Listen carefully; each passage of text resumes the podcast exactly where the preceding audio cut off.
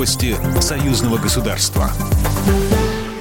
Здравствуйте, в студии Екатерина Шевцова. Россия и Беларусь вместе в космосе. Страны вскоре запустят новый спутник дистанционного зондирования Земли, который станет седьмым в российско-белорусской группе космических аппаратов. Госсекретарь Союзного государства Дмитрий Митинцев встретился в Роскосмосе со специалистами Центра дистанционного зондирования Земли, чтобы обсудить новый проект. Седьмой аппарат, он совершенно не зачеркивает всю ту работу, которая уже сделана и ведется сейчас. Он ее дополнит такими уникальными характеристиками, что этот аппарат встанет в линейку самых передовых аппаратов мира. Не российско-белорусского взаимодействия, а он подтвердит уникальные характеристики сотрудничества, которые мы предъявим всей планете. Дмитрий Мезенцев отметил, что российско-белорусская система спутника будет самой передовой в мире. Она уже позволяет наблюдать за всем земным шаром, собирая и передавая оптико-электронные данные.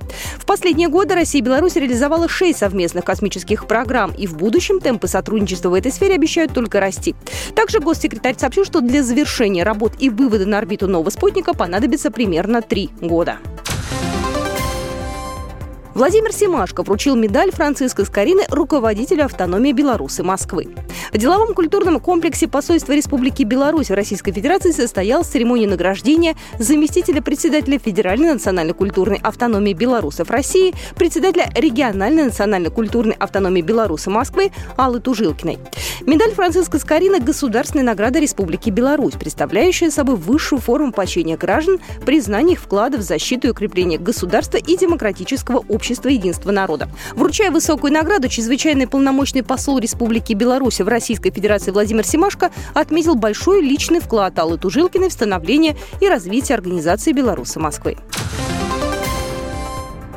Умер золотой голос легендарных песнеров Леонид Барткевич. Солист золотого состава ансамбля ушел из жизни в возрасте 71 года. О смерти заслуженного артиста Белорусской ССР, солиста группы «Песнеры» сообщил Николай Бабичев на странице ансамбля в социальных сетях. В 70-м году Леонид Барткевич был включен в состав «Виа Песнеры», где проявил себя как один из лучших вокалистов ансамбля. В его исполнении слушатели запомнили такие хиты, как «Александрина», «Белоруссия», «Березовый сок», «Беловежская пуща», «Вероника Купаленко», «Олег Олеся и многие другие.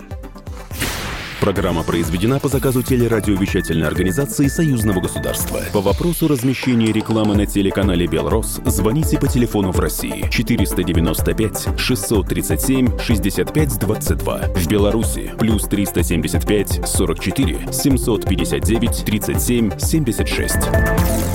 Новости Союзного государства.